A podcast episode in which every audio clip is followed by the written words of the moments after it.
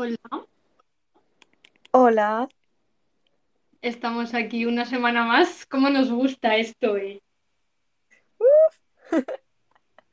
pues sí, esperemos que esta vez nos vaya bien, sin fallas de conexión a internet y demás. Crucemos los por favor, porque hoy nos toca analizar este fin de semana que viene cargadito de mucha, mucha emoción. Primero, porque es semana de motos y eso siempre es sinónimo de alegría. Y segundo, porque es el Gran Premio de España. Así que antes de todo esto vamos a informar a nuestros seguidores de las redes sociales que estamos en directo, porque si no, Uy, si no tenemos, si no tenemos aquí oyentes, no nos sirve, no nos sirve de nada. Así que vamos a ponerlo en, en Twitter, ¿vale? vale, vale. Perfecto, me parece bien, me parece bien. Tiene usted mucha razón. ¿Has visto? Te voy a poner aquí. Si no estuvieras tú, no sé qué haría yo, la verdad. A mí las redes sociales que me gustan más con Tuntun Lápiz. Ah, Bueno, pues, ver, Estamos en directo. Y ya está. ya estaría. Ya estaría. Pues Todo nada, pues compartido. Todo compartido, así que vamos al lío. Hemos dicho que es semana de motos y eso siempre es sinónimo de alegría, pero es que además, es que además, esta semana es el Gran Premio de España. Esta semana se corre en casa. Por favor. Ay, cuántas ganas había, ¿eh? De tenerlos a todos ya en el trazado de Jerez Ángel Nieto, que no es por nada, pero siempre deja carrera sorprendente. Porque sin ir más lejos, el año pasado fue el circuito que abrió el Campeonato del Mundo para la categoría reina y encima lo hacía con una doble cita. Así que ni tan mal, oye. Claro, decimos que eh, habría el campeonato para la categoría reina porque eh, con todo esto del coronavirus se tuvo que parar eh, el mundial como tantísimas otras cosas y los pilotos de Moto 3 y Moto 2 sí que pudieron correr en Qatar, que es el, el trazado, el circuito que siempre abre el campeonato, pero los de MotoGP pues se tuvieron que esperar unos cuantos, muchos meses más hasta julio, o sea, para ser, para ser exactos, que son muchos, muchos meses. Así que bueno, pero ya en Jerez, con la primera cita del campeonato para los de MotoGP, eh, hubo muchas sorpresas, y es que eso es así. La temporada pasada, las dos carreras, las dos primeras las ganó Fabio Quartararo, que llega en un momento dulce este año, pues también es el, es el que ha ganado las dos últimas carreras de esta, de la presente temporada, y es líder con 61 puntos. Hmm. Exactamente. Ojo, ni tan mal. ¿Quién se lo diría? Además, después de esas dos victorias, también hay que reconocer que le costó volver a coger el ritmo hasta Cataluña, que fue cuando volvió, volvió a estar en el podio. Pero bueno, oye, nunca se sabe, porque esta temporada ya es una temporada nueva. Justo, y además se ve que este año las cosas han cambiado para el francés, aun con ello no quiere venirse arriba, quiere ir con calma, paso a paso, porque ya sabemos luego lo que pasa, que te emocionas mucho y al final acabas liándola. Entonces, todos estos, estos pilotos que tienen la cabeza muy bien amueblada deciden ir ahí poco a poco y de, de carrera en carrera y a ver qué, pues a ver qué es lo que pasa. A ver qué es lo que pasa. Pues sí, exactamente. Su compañero de equipo, Maverick Viñales, ganó la primera carrera de, de la temporada, de esta temporada. Y desde ahí hay que decir que no le han ido las cosas demasiado bien, porque ha ido cuesta abajo. Sin ir más lejos, no terminó bien en Portimao. De hecho, tuvo muchísimos problemas. Pero Jerez siempre es sinónimo de pilas recargadas, y más porque se corre en casa. Es que vamos a ver, eso es extra de motivación.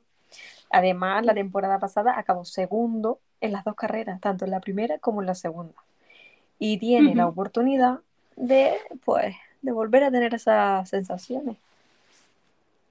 Pues sí, porque mm, es que además Jerez no es un circuito que, que solo gusta a los pilotos españoles, sino que Jerez es un circuito que gusta a todos los pilotos del mundial. Entonces, cuando llegan aquí, llegan con otra motivación. Y ya después de unas semanitas de parón, dice, venga, ahora es la nuestra. Así que, pues a ver. esperemos que con esa mentalidad también venga Valentino Rossi, porque recordamos que el año pasado, en la segunda carrera, eh, Valentino fue tercero. Y aunque, o sea, el año pasado en esta carrera logró su podio 200 y fue el último podio que ha logrado Valentino Rossi. Entonces, este año lleva, con, lleva desaparecido toda la temporada, o sea que subíamos tres carreras, pero lleva desaparecido desde entonces. Entonces, a ver, o sea, él querrá pues volverá a sentirse bien encima de la moto, porque ya lo comentamos la semana, la semana pasada, él lo prueba todo, pero no consigue resultados. Entonces, eso evidentemente para él es, es sinónimo de frustración y, y quiere demostrar lo que vale, que no tiene que demostrar nada, porque es Valentino Rossi, pero... es Valentino Pero es Rossi. que, claro, pero es que no sé si has escuchado tú que tiene pinta de que en 2021, 2022 nace un nuevo equipo. O sea, el equipo de Valentino Rossi. ¿Huele eso a despedida? Ay, ah, es No se complicado. No se sabe. Él ya dijo que dependería mucho de los resultados, pero Exacto. Yo creo que si este año pues consigue ir para arriba, a lo mejor no se despide del todo.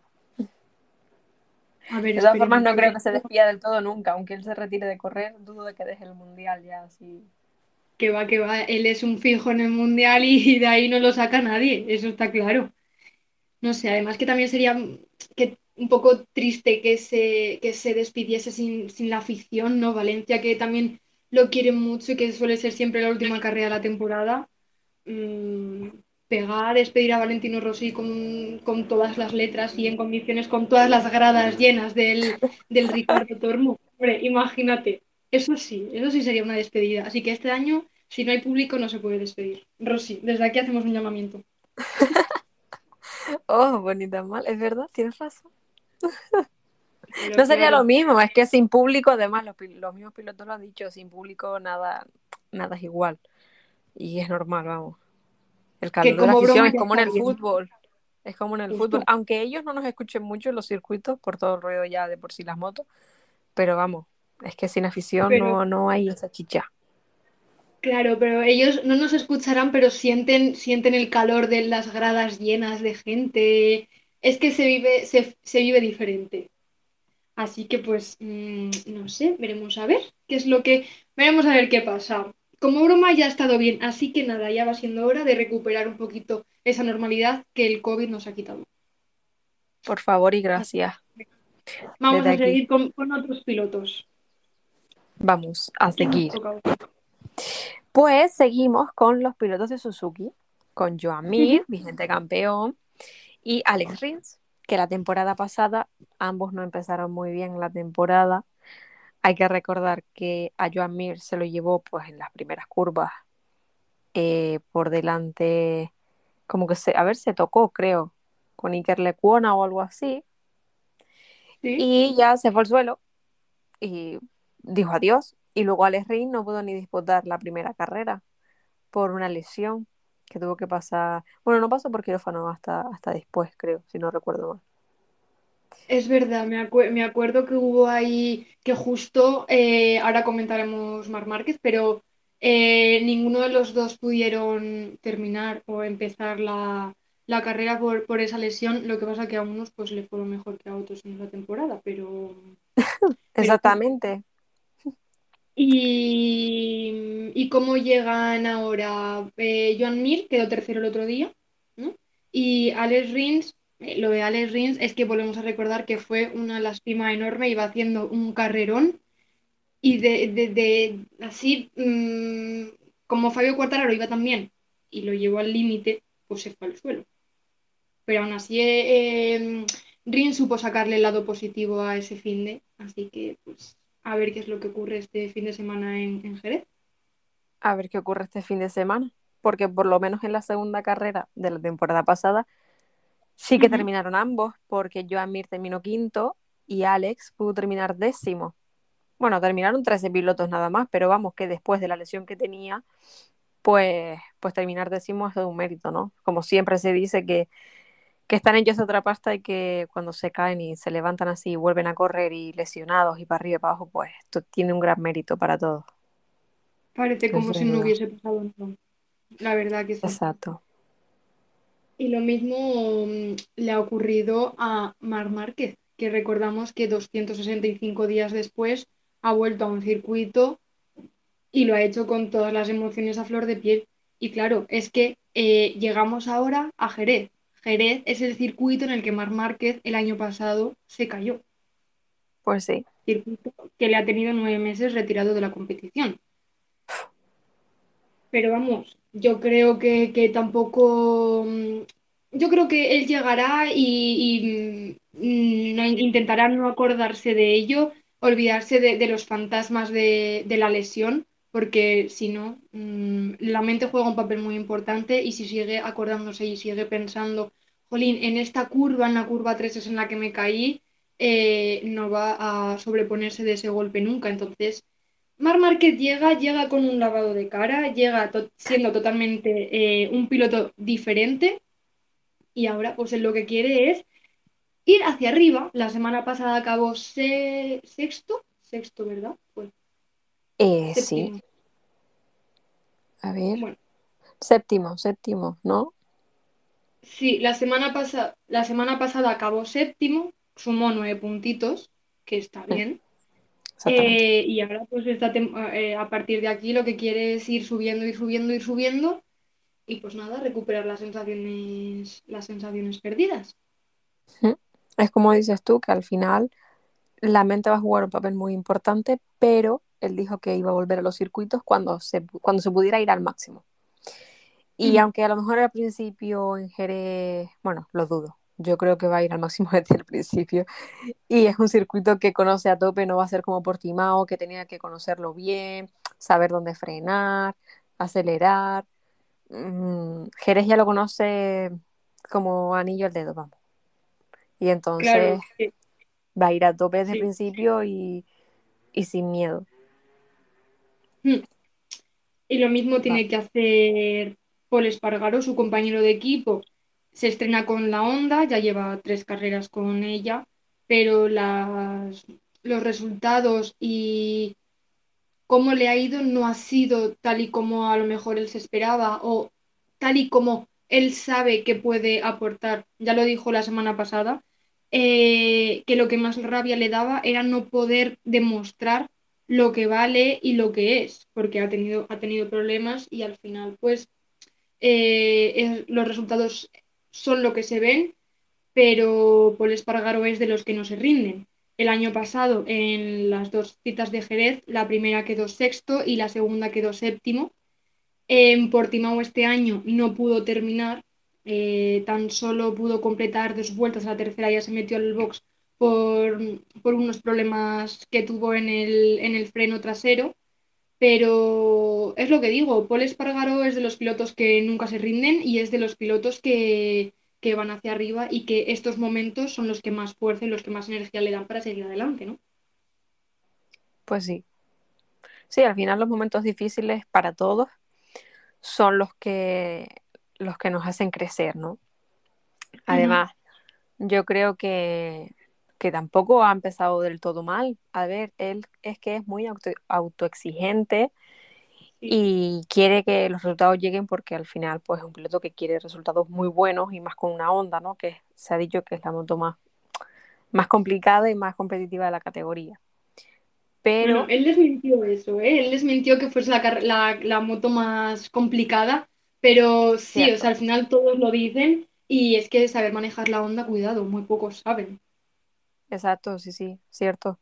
Él lo, él lo dijo, sí. Que al final era cosa de, de, de acostumbrarse y de llevar, que a lo mejor para él la Honda iba a ser muy fácil y para otro iba a ser muy complicada. Luego la KTM para él a lo mejor era muy fácil, pero para, pues yo qué sé, el Equona es muy complicada, pero cosa también del, del piloto, ¿no?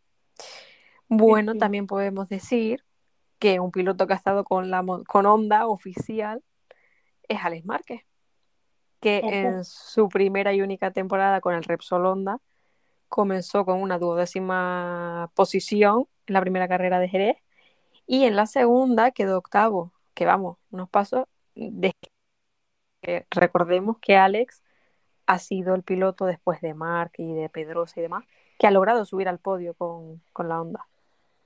Claro, es que se dice pronto, pero parecía, parecía, tenía, había como mucha presión y muchas expectativas con Alex Márquez, eh, pero es que a raíz de ahí fue lo que tú dices, dando pasos de gigante y fue poco a poco escalando posiciones, escalando posiciones hasta mm, subir al podio y ojo, cuidado, o sea, no siguió porque le pararon los pies, pero él podía haber hecho muchísimo más. Y ahora en el equipo satélite de Honda también ha tenido problemillas también estas, estas primeras carreras, pero, pero es que Jerez, Jerez tiene algo especial. Entonces, cuando llegan a Jerez, mm, se motivan, se motivan y, y tienen, tienen otras sensaciones, tienen otro, otros ritmos. Es, es que Jerez tiene algo especial. Jerez tiene un color especial. Así. a ver, a ver si ese color especial afecta a Johan Zarco, por ejemplo, que, está, Por que ejemplo. llegó líder, llegó líder a Portugal, pero se ha ido de Portugal sin ser líder por una caída, el pobre. Pero bueno, la temporada pasada en, en el circuito de Jerez, en la primera carrera terminó un décimo y en la segunda acabó noveno. Así que, oye, ni tan mal. A ver, Ojo, sí, sí. que todo es posible. Pero que él no tiene esa presión de, ahora ya no soy líder. Mm, no pasa nada. Poco a poco, porque es que al final cuando se presionan tantísimo, los resultados no llegan y es que eso se ha demostrado. Así que, pues bueno, veremos. Y Sí, sí. ves, un poquito lo mismo le ocurre a Pecco Bagnaia, que llega siendo segundo del Mundial con 15 puntos menos que Fabio Quartararo. Eh, el año pasado fue séptimo en la primera carrera de Jerez, en la segunda carrera se fue al suelo, pero ahora llega con, pues, con otro ritmo. El año pas- el, en Portugal fue segundo, también por detrás de, de. Quartararo. Así que, pues, a ver. No Sí, sé. todo es cuestión, yo creo que va a llegar lo suficientemente motivado Hmm, para, para hacer una gran actuación y más con, con la Ducati, que bueno, desde la temporada pasada se vio que, que Pecco puede con todo. Que incluso lesionado, él puede con todo. Faltaría más. Y bueno, para ir así completando un poco la parrilla, vamos a hablar de las KTM, Venga. que pues como bien dije antes, Mir se fue al suelo en la primera carrera por un toque con Lecuona y justo Lecuona también se fue al suelo, aunque un poquito más tarde que Mir, pero se fue al Sí. suelo. Así que no, no fue un buen inicio de temporada para Lecuona y tampoco está siendo un inicio muy fácil para él esta temporada, que se ha tenido que operar del síndrome cor, cor- a ver, ayúdame, porfa. Ahí está. Ahí está, que no me salía la palabra. Pero afortunadamente está bien, está todo correcto, está, está bien, así que a ver cómo llega a Jerez. En la primera se cayó y en la segunda, pues a ver, porque no me acuerdo muy bien, pero creo que también se fue al suelo, exactamente. También se fue al suelo Lecona, es que no fue el inicio de temporada No. adecuado, pero bueno, poco a poco va dando pasos y porque la temporada pasada también, también le pasó, ¿no? Se cayó, pero al final fue dando pasitos y poco a poco Sí. fue entrando en los puntos. Luego, por otro lado, también tenemos a eh, Miguel Oliveira, que la temporada pasada en la primera carrera acabó octavo. Y Brad Binder acabó decimotercero. Luego la otra KTM la llevaba Paul, que acabó sexto, pero bueno, Paul este año pues está con onda. No. Poco, poco más se puede decir, ¿no? Que eso ya es otra cosa. Y luego en la segunda carrera, eh, desafortunadamente, ah, pues sí, desafortunadamente, no acabó ningún piloto que hoy día siga con KTM la carrera. Porque No. Brad Binder se fue al suelo, y- no, y Carlos Cueno también, y Oliveira no pudo completar ni una vuelta. Así que la verdad que no fue el inicio esperado para, para todo ello. Un inicio de temporada complicado. La Desde luego. A Eh, ver vamos cómo a le sale. vamos a terminar ya con MotoGP y ponemos un audio que tenemos por aquí. Eh, hay que comentar que llega un piloto nuevo a esta carrera de Jerez. Bueno, nuevo. Y es- bueno, sí, nuevo, que este año no está en el Mundial. Sí, no, nuevo no es, desde luego, desde luego que no. Tiene sus añitos de experiencia. Estamos hablando de Tito Rabat. O sea que, fijaos, tiene sus añitos de experiencia. Ahora está en el Mundial de Superbikes, pero hasta la temporada pasada estaba corriendo en el Mundial de MotoGP. Eh, fue decimocuarto en la primera carrera y en la segunda eh, ocupó la undécima posición. Hemos dicho que vuelve ahora, que es nuevo, porque claro, ya hemos comentado que está en el Mundial de Superbikes y llega a Jerez a sustituir a Jorge Martín. Jorge Martín, eh, piloto del Pramac, se fue al suelo eh, en, Portiga- Portimao y no pudo completar la carrera. Bueno, no pudo, no pudo correr este fin de semana. Sí, exactamente.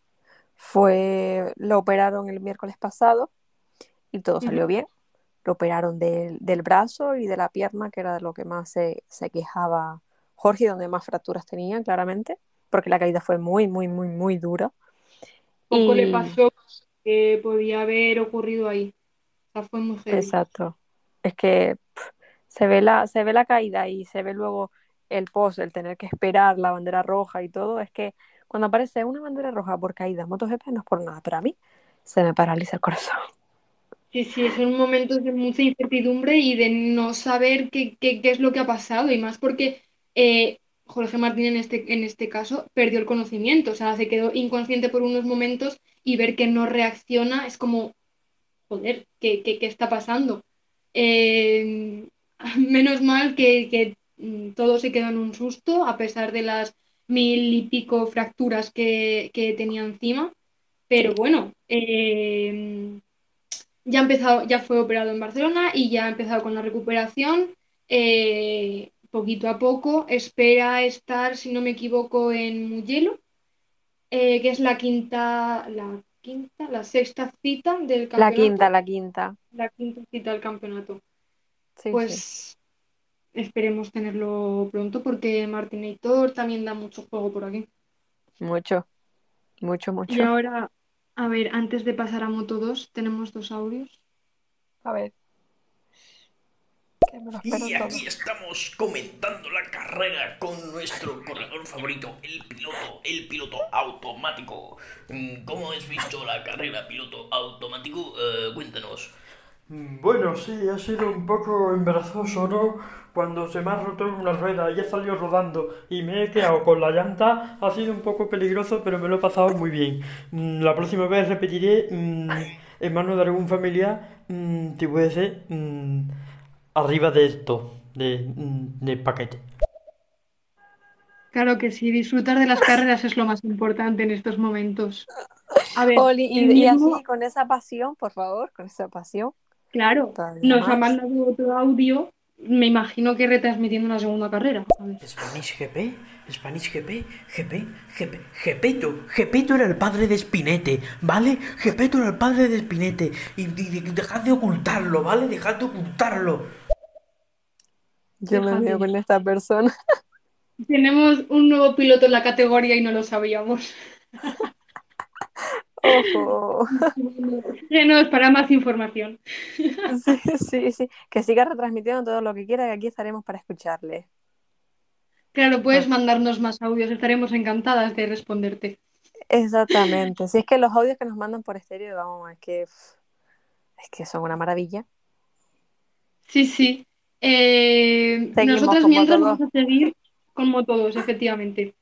Sí, la temporada pasada el podio, el podio fue muy de tres pilotos que suben, dos ya están en MotoGP.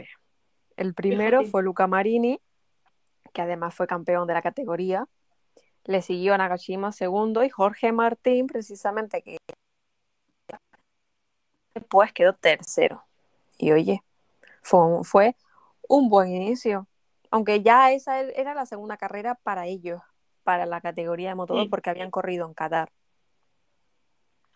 Ya en su tercera carrera, la segunda para la segunda en el trazado de Jerez, Eh, los ganadores, bueno, el ganador fue Enea Bastianini, Luca Marini, que ya hemos comentado que ya no está en Moto 2, y Marco Bezzecchi. Entonces, mm, Bastianini tampoco está, fíjate, me acabo de dar cuenta. claro, y Bezzecchi, Bezzecchi sí, Bezzecchi sí sigue en la categoría, que va ahí cuarto de la general. Un poquito lejos de los primeros, pero ni tan mal. y quedó sexto en el Gran Premio de Portimao. Así que, claro, ya. mm, después de esto, llegamos a Portimao. ¿Y qué ocurrió en Portimao? Bueno, antes de Portimao, vamos a decir que las dos primeras carreras de este, de este año, pues fue muy de, de Sam Lowe, ¿no? Las dos la ganó Sam Lowe. En las dos estuvo segundo Remy Garner. Y eh, tercero, ya la tercera posición no la ocupó el mismo piloto en las dos carreras. En la primera carrera de Qatar la ocupó Fabio Di Gian Antonio. Y en la segunda fue Raúl Fernández, que en Ra- Portugal ya me dirá. En, en Portugal, eh, me ha salido en Portugal ahí un poco extraño. Eh, Portugal ganó la carrera. Mm, Raúl Fernández, que es rookie, Que es rookie, Ganó la- que madre mía. por delante de Aaron Canet, que ya le hacía falta y ya eh, ha cogido todas las... eh, ya se, ha- se ha quitado todos esos fantasmas que le hacían, que le hacían mal eh, y subió al podio. Y tercero fue Remy, Remy Garner, que claro, Remy Garner lleva 3 de 3, 3 podios de 3 carreras. Y eso le ha hecho salir de Portimao como líder del mundial. ¿Y por qué? Pues porque Sam Lowe en la primera curva del Gran Premio de Portugal se fue al suelo. Entonces eso le hizo perder todos los puntos y le hizo perder el liderato. Un liderato que pues está muy apretadito porque como llega Jerez y Sam vuelve a hacer otra gran actuación como nos tiene acostumbrados, pues va a dar mucho de qué hablar, las cosas como son. Pues sí, porque como bien has dicho, eh, bueno, a ver, llega tercero de la general, es decir, que y a seis puntos de Remy Garner, así que tampoco es una, una distancia enorme. Esos 50 puntos que consiguió al principio lo han mantenido ahí a tope a pesar de esa caída, ¿no? Porque, porque bueno, al final lo ha hecho bien, ha hecho el trabajo que tenía que hacer desde el comienzo. Remy Garner, pues ya lo has dicho, va primero y Raúl Fernández, rookie, es que, a ver, Mm. somos pesadas, pero es que es rookie, ¿vale? Eh, va segundo de la general con 52 puntos. Así que, ojito, ojito con lo que puede hacer Raúl en la categoría.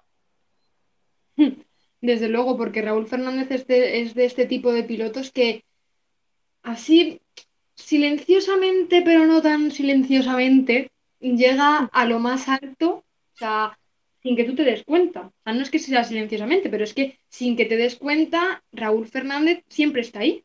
Miras, Raúl Fernández. Miras a otro lado, Raúl Fernández. Porque es bueno, tiene, tiene algo. Entonces, como Raúl Fernández tiene algo, pues mm, se nota y acaba siempre mm, marcando territorio. Ya lo hizo el año pasado en Moto 3 y ya lo está haciendo en Moto 2 simplemente con tres carreras que llevamos. Exacto, que- poco a poco, sí. Este chico va pasito a pasito y al final está. Suave, suavecito. Tal cual, es verdad. Lue- Luego a ver qué hacen los demás pilotos españoles de la categoría, Xavi Vierge, Augusto Fernández, Aaron Canet, a ver si vuelve a repetir un buen resultado como la temporada pasada. Son muchas cosas que. Jerez puede volver ahí a los pilotos españoles ahí estando en casa, les puede dar un extra de motivación. Pues sí, vamos a recordar cómo quedaron los pilotos españoles en Portugal. Xavi Vierge fue séptimo, justo por detrás estuvo eh, Héctor Garzó. Décimo tercero fue Albert Arenas. Décimo quinto, Marcos Ramírez. Eh, Miquel Pons eh, fue décimo noveno. Jorge Navarro, vigésimo segundo. Y ningún español se fue al suelo, así que los teníamos todos terminando la carrera en mejor o peor posición. Pero ahí está. Pero todos terminaron, que es lo importante. Justo. Y antes de pasar a Moto 3, vamos a escuchar otro audio Vámonos. de nuestro amigo. Mm, Buenas, pues aquí comentando, preguntándole a usted eh, cómo fue su experiencia en el podio piloto automático. Bueno, pues yo lo que hice es que como era tan bajito y no llegaba, intentaba saltar y dije, mira, no he podido, no he podido subir. Mm, podemos, podemos hacer, pues podemos ponerme en banquito, lo que sea, pero me subieron ahí los de los, meca- los menáquicos, los menáquicos me cogieron en brazos y me pusieron ahí y digo, "Eh, ya he podido y en el podio, muy, muy bien, fantástico y, y, y me, me eché el, el champán por el cuerpo y me quedé mm, anestesiado. Se Fíjate, queda anestesiado. completamente. El- ahora va a llegar a Jerez también con otro, con otra sensación. Va a querer, pues, tener a otros mecánicos ahí, no sé cómo lo ha dicho, a otros muchachos con el banquito para que les suban a lo más alto. Claro. Oye, a ver si nos sorprende y gana el Jerez, ¿eh? Cuidado. Claro, claro, si ganas la semana que viene lo comentamos aquí en el capítulo 5 de, de nuestro mm, estéreo. De nuestro este, estéreo, exactamente. Sí, el post, el post Jerez, vamos. Post Jerez. Venga, Vamos a ir terminando con Moto 3. Vamos a ir terminando ya con Moto 3. Y si hay más audio, se escucha más audio después de que acabemos la categoría pequeña. Que categoría Venga. pequeña, pero los pilotos son muy grandes. muy grande. Porque la, eh, las actuaciones, vamos, los carrerones están asegurados solo con, lo- con la categoría de Moto 3. Te Es levantas el día y tú dices, ¿cuál es la primera carrera? Moto 3. Y dices, carrerón asegurado.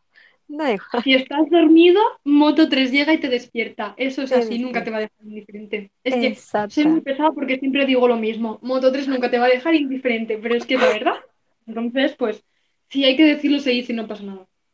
Exacto, si hay que decirlo, se dice. Hay que también decir que el podio del año pasado en la primera carrera de Jerez lo ocupó Albert Arenas, Ayogura y Tony Arbolino, que de estos tres, dos están en Moto 2, Albert Arenas y Tony Arbolino. Y además, además, vamos No, a destacar. Ayogura también está en Moto 2. Ayogura Ya no están tres. Ay, ay, ay, vale, vale.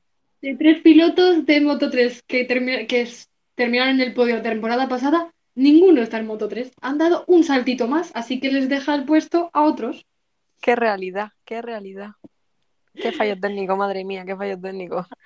No Pues, pues sí, de tres, tres para arriba. No pasa nada. A ver, a ver cómo lo hacen este año, a ver si repiten en la categoría de Moto 2. Un poco complicado, ¿no? La- Pero a ver, ojo, Sí, no se sabe. pero bueno, nunca se sabe. La segunda carrera de la temporada pasada en, en Jerez eh, quedó Suzuki por delante de McPhee y de Celestino Vietti. Y Arenas se fue al suelo, pero a ver, es que aunque se fuese al suelo, consiguió eh, llevarse el trofeo más preciado por todos los pilotos que llegan al Mundial, ser campeón del mundo. Así que pues creo que por un cero tampoco pasa nada si luego sabes gestionar bien y sabes ser constante. Si no, pues que se lo digan a él y que se lo digan a Joan Mir. Exactamente, que se lo digan también a Eh, Joan Mir. Luego, eh, porque claro, que la constancia es lo, lo más, lo más Sí. importante. Vamos a recordar Suzuki en Portugal fue eh, no terminó la carrera, mm, solo pudo completar seis vueltas. Eh, McPhee, McPhee fue vigésimo tercero y Celestino Vietti, no sé cómo quedó Celestino Vietti, porque me falla a mí aquí las... Yo te ¿Dónde ayudo. está Celestino Vietti? ¿Celestino Vietti no está, no está en una categoría superior también? Sí, ¿verdad? Sí, Celestino Vietti está en una categoría Estaba, superior también. estaba yo aquí buscando, yo no encontraba a Celestino Vietti, tipo, aquí algo me falla. Y tú no has encontrado a un piloto. No, no, nos lo han quitado los muchachos de antes. Exacto. Bueno, vamos a destacar de, de la categoría de Moto 3 también, vamos a hablar así un poco de los pilotos que han ido pues de menos a más o de más a más, como el caso Sí. de, de Pedro Acosta, ¿no? En las dos primeras carreras de este año, Jaume Macías se llevó la primera victoria, Pedro Acosta subió al podio en su primera carrera en la categoría con solo 16 años, rookie. Vamos, una... Es que, es que es digno de recordar. Y Darren Binder fue tercero. Y en la segunda carrera de Qatar, Pedro Acosta consiguió su primera victoria en la categoría con Darren Binder segundo y Nicolò Antonelli tercero, que volvió a subirse al podio después de mucho. Y en Portugal, Pedro Acosta volvió a ganar la carrera en su tercera carrera en la, en- en la categoría, su segunda victoria consecutiva. Segundo fue Denis Foggia, que logró los primeros 25 puntos, sus primeros 25 puntos y los primeros 25 puntos del Leopard, del equipo del Leopard. Y tercero fue eh, Andrea Miño, que Andrea Miño logró la pole el sábado, pero se tuvo que conformar con una tercera posición que, oye, pues subir al podio siempre es- siempre te da ahí una, una alegría para el cuerpo. Siempre es bueno, siempre es bueno. Siempre es bueno estar en el podio. Si no que se lo digan a ¿no? Exactamente, sino que se lo digan a Costa. Piloto fuerte que podamos ver para sí, para esta carrera y demás, además de Pedro Acosta, porque ya a, a él hay que ponerlo en todas las quinielas. Te vas a sacar la lotería, seguro, vamos. Si pones a Pedro Acosta, no gana. Porque no existe un MotoGP Fantasy donde se puedan incluir a pilotos de otras categorías. Porque si no, yo que soy tan friki, Pedro Acosta estaban todas. ¿Y por qué no lo puedo poner cinco veces? Si no, cinco veces lo pondría. Exactamente, sí, sí, sí. Es que, a ver, es que llega líder, ¿vale? En su cuarta carrera llega líder con 70 puntos. Vamos, El tiburón marrón. es que, es que, es que está a 31 puntos de Jaume Masia, que es su compañero de equipo, que va segundo y que tiene 39 puntos. Y Jaume Masia ya tiene un poco de experiencia en la categoría, ¿no? Pero, pues, ha tenido así unas carreras complicadas, por ejemplo, en Portugal, porque, bueno, Portugal es la segunda de, de Qatar. Hmm. Y luego Darren Binder, que a ver si sigue en esa línea, porque está tercero a 36. La distancia con Pedro Acosta es brutal, un poquito. Pero bueno, está comenzando la temporada. Y yo creo que además de los rookies, que se ve que vienen pisando fuerte, Isan Guevara, eh, Pedro Acosta, y luego también tenemos a, a ver si me sale el nombre. Sergio García. Sergio García estaba la temporada pasada ya. Sí, bueno, pero vale, no es rookie, pero Sergio García también viene aquí pisando Sí, sí, sí. Es que Exacto, final sí, sí. es como que rookies y no rookies mm, este año están siendo lo mismo. Bueno para Está los todo. rookies, igual no tanto para los que son más veteranos, ¿no? Porque dicen, jolín, viene un rookie y telita. Pero, bueno, pues... Pues sí, sí. Es que hay, que hay que tenerlos en cuenta. Bueno, es que es Moto 3. Lo tenemos en cuenta todos. Además, ¿qué pasa este fin de semana? Que además tenemos una categoría más. tenemos una categoría más, por si no teníamos suficiente, llega la primera prueba del Campeonato del Mundo de Moto E. Moto E, las motos eléctricas, esas que parecen avioncitos porque su motor no suena. Eh, arranca este fin de semana también en el trazado del Jerez Ángel Nieto y mañana a las 12 de la mañana está la rueda de prensa, una rueda de prensa que se podrá seguir a través de Dazón y Movistar. Pero luego, apunten. por la tarde tenemos más cositas. Hombre, por la tarde ya viene el plato más fuerte, ¿no? A las 5 tenemos la rueda de prensa oficial con cinco pilotos de MotoGP. Estarán Fabio Sí. Quartararo, Joan Mir, eh, Peco Bagnaya, Mar Márquez, Morbidelli y Pedro Acosta. Toma ya. Que ese no No es de MotoGP, se llama Moto 3. Pero lo meten ahí con los ma- lo meten con los más grandes porque él también se está convirtiendo en un grande, es la sensación. Exacto. Entonces, claro, antes no hemos comentado a Morbidelli, no hemos comentado nada de él, pero eh, fue cuarto la semana pasada, ¿no? Si no me equivoco, Vamos a comprobar. Sí, vamos a comprobar. Aquí hay que tener los datos actualizados porque si no, la liamos. Fue cuarto Sí, la semana pasada y claro, eh, se había consolidado como uno de los pilotos eh, que más fuerza podían tener. Ya se vio desde, desde Qatar, pero no ha tenido suerte en, no ha tenido suerte en los domingos y ha ido como de más a menos durante todo el fin de semana. Entonces, eh, a lo mejor ese cuarto puesto la semana pasada del Gran Premio anterior le da también una motivación extra y ahora llega Jerez y dice, oye, que aquí estoy yo, que nadie se olvide de mí. Esperemos que sí, porque al final eh, Morbidelli ha sido un piloto que siempre hemos podido ver peleando delante. Entonces es como extraño, ¿no? Verlo tan atrás. Aunque bueno, Sí, en sí, Portugal le fue bien. Claro. Y ya, después de mañana jueves, que es la rueda de prensa y son los típicos momentos pues previos al inicio del GP, llegamos al viernes y la acción comenzará a las 9 de la mañana con el- la primera sesión de entrenamientos libres de Moto 3. A las 9 y 55 le tocará el turno a MotoGP, a la Moto 2 será a las 10 y 55 y luego Moto E una horita después a las 11 y 50 todo horario peninsular. A ti, Paloma, una horita, una horita de diferencia, ¿vale? Una horita menos en Canarias. Por estar en tus Canarias.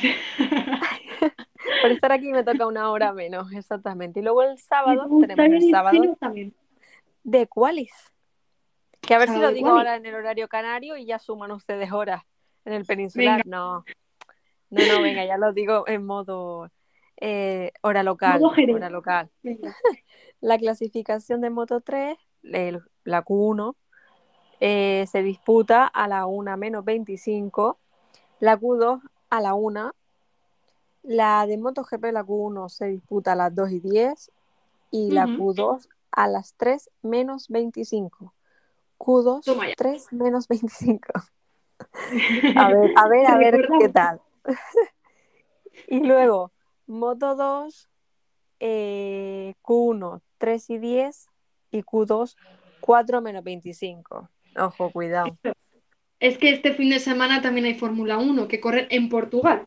Entonces, para que no coincidan, pues aquí los horarios se van cambiando un poquito, pero solo cambian los, el sábado, porque el domingo, el domingo sigue todo igual. ¿Qué pasa Sí, el sí. domingo? El domingo, el domingo sigue todo, vamos, vuelve todo a la normalidad. Porque a las 11, eh, bueno, a las 10 y 5 tenemos la carrera de Moto E. Ojo, cuidado. Que yo he dicho la hora de la, de la clasificación de Moto E. No. No, Qué bien, Paloma. Muy bien. Vale. La clasificación de Moto E es a las 4 y 5, ¿vale? Y eso se Venga. disputa a una. Eso no hay ni Q1 ni Q2, eso a una. Vale, Todo ahora sí voy a las carreras. Exacto, todo nada. Domingo de carreras. carrera. Tun, tun, tun. Empezamos el día con Moto E a las 10 y 5. Luego viene Moto 3 a las 11. Moto 2 a las 12 y 20. Y MotoGP Toma, a las 2. toma. Toma. Recordamos, Moto 3, 11, Moto 2, 12 y 20, Moto GP, 2 de la tarde. Sí, sí, exactamente. Sí, hemos terminado, Paloma. Hemos terminado, No. Sandra.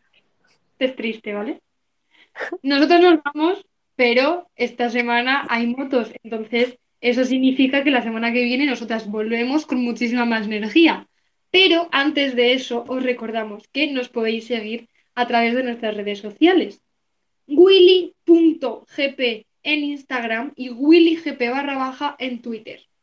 Y nuestra página web willy.es, que no se olvide nadie, porque eso es muy importante.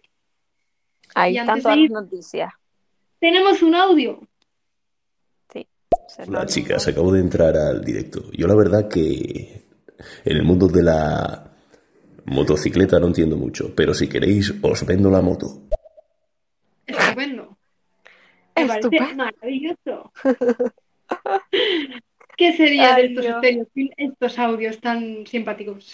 Exactamente, ¿qué sería, qué sería de Stereo sin esto? Al final es eh, como, no sé, el, el- ¿cómo decirlo? No me sale la palabra, no me sale. Como la esencia, bueno, la esencia no, pero como un, un toque extra, ¿no?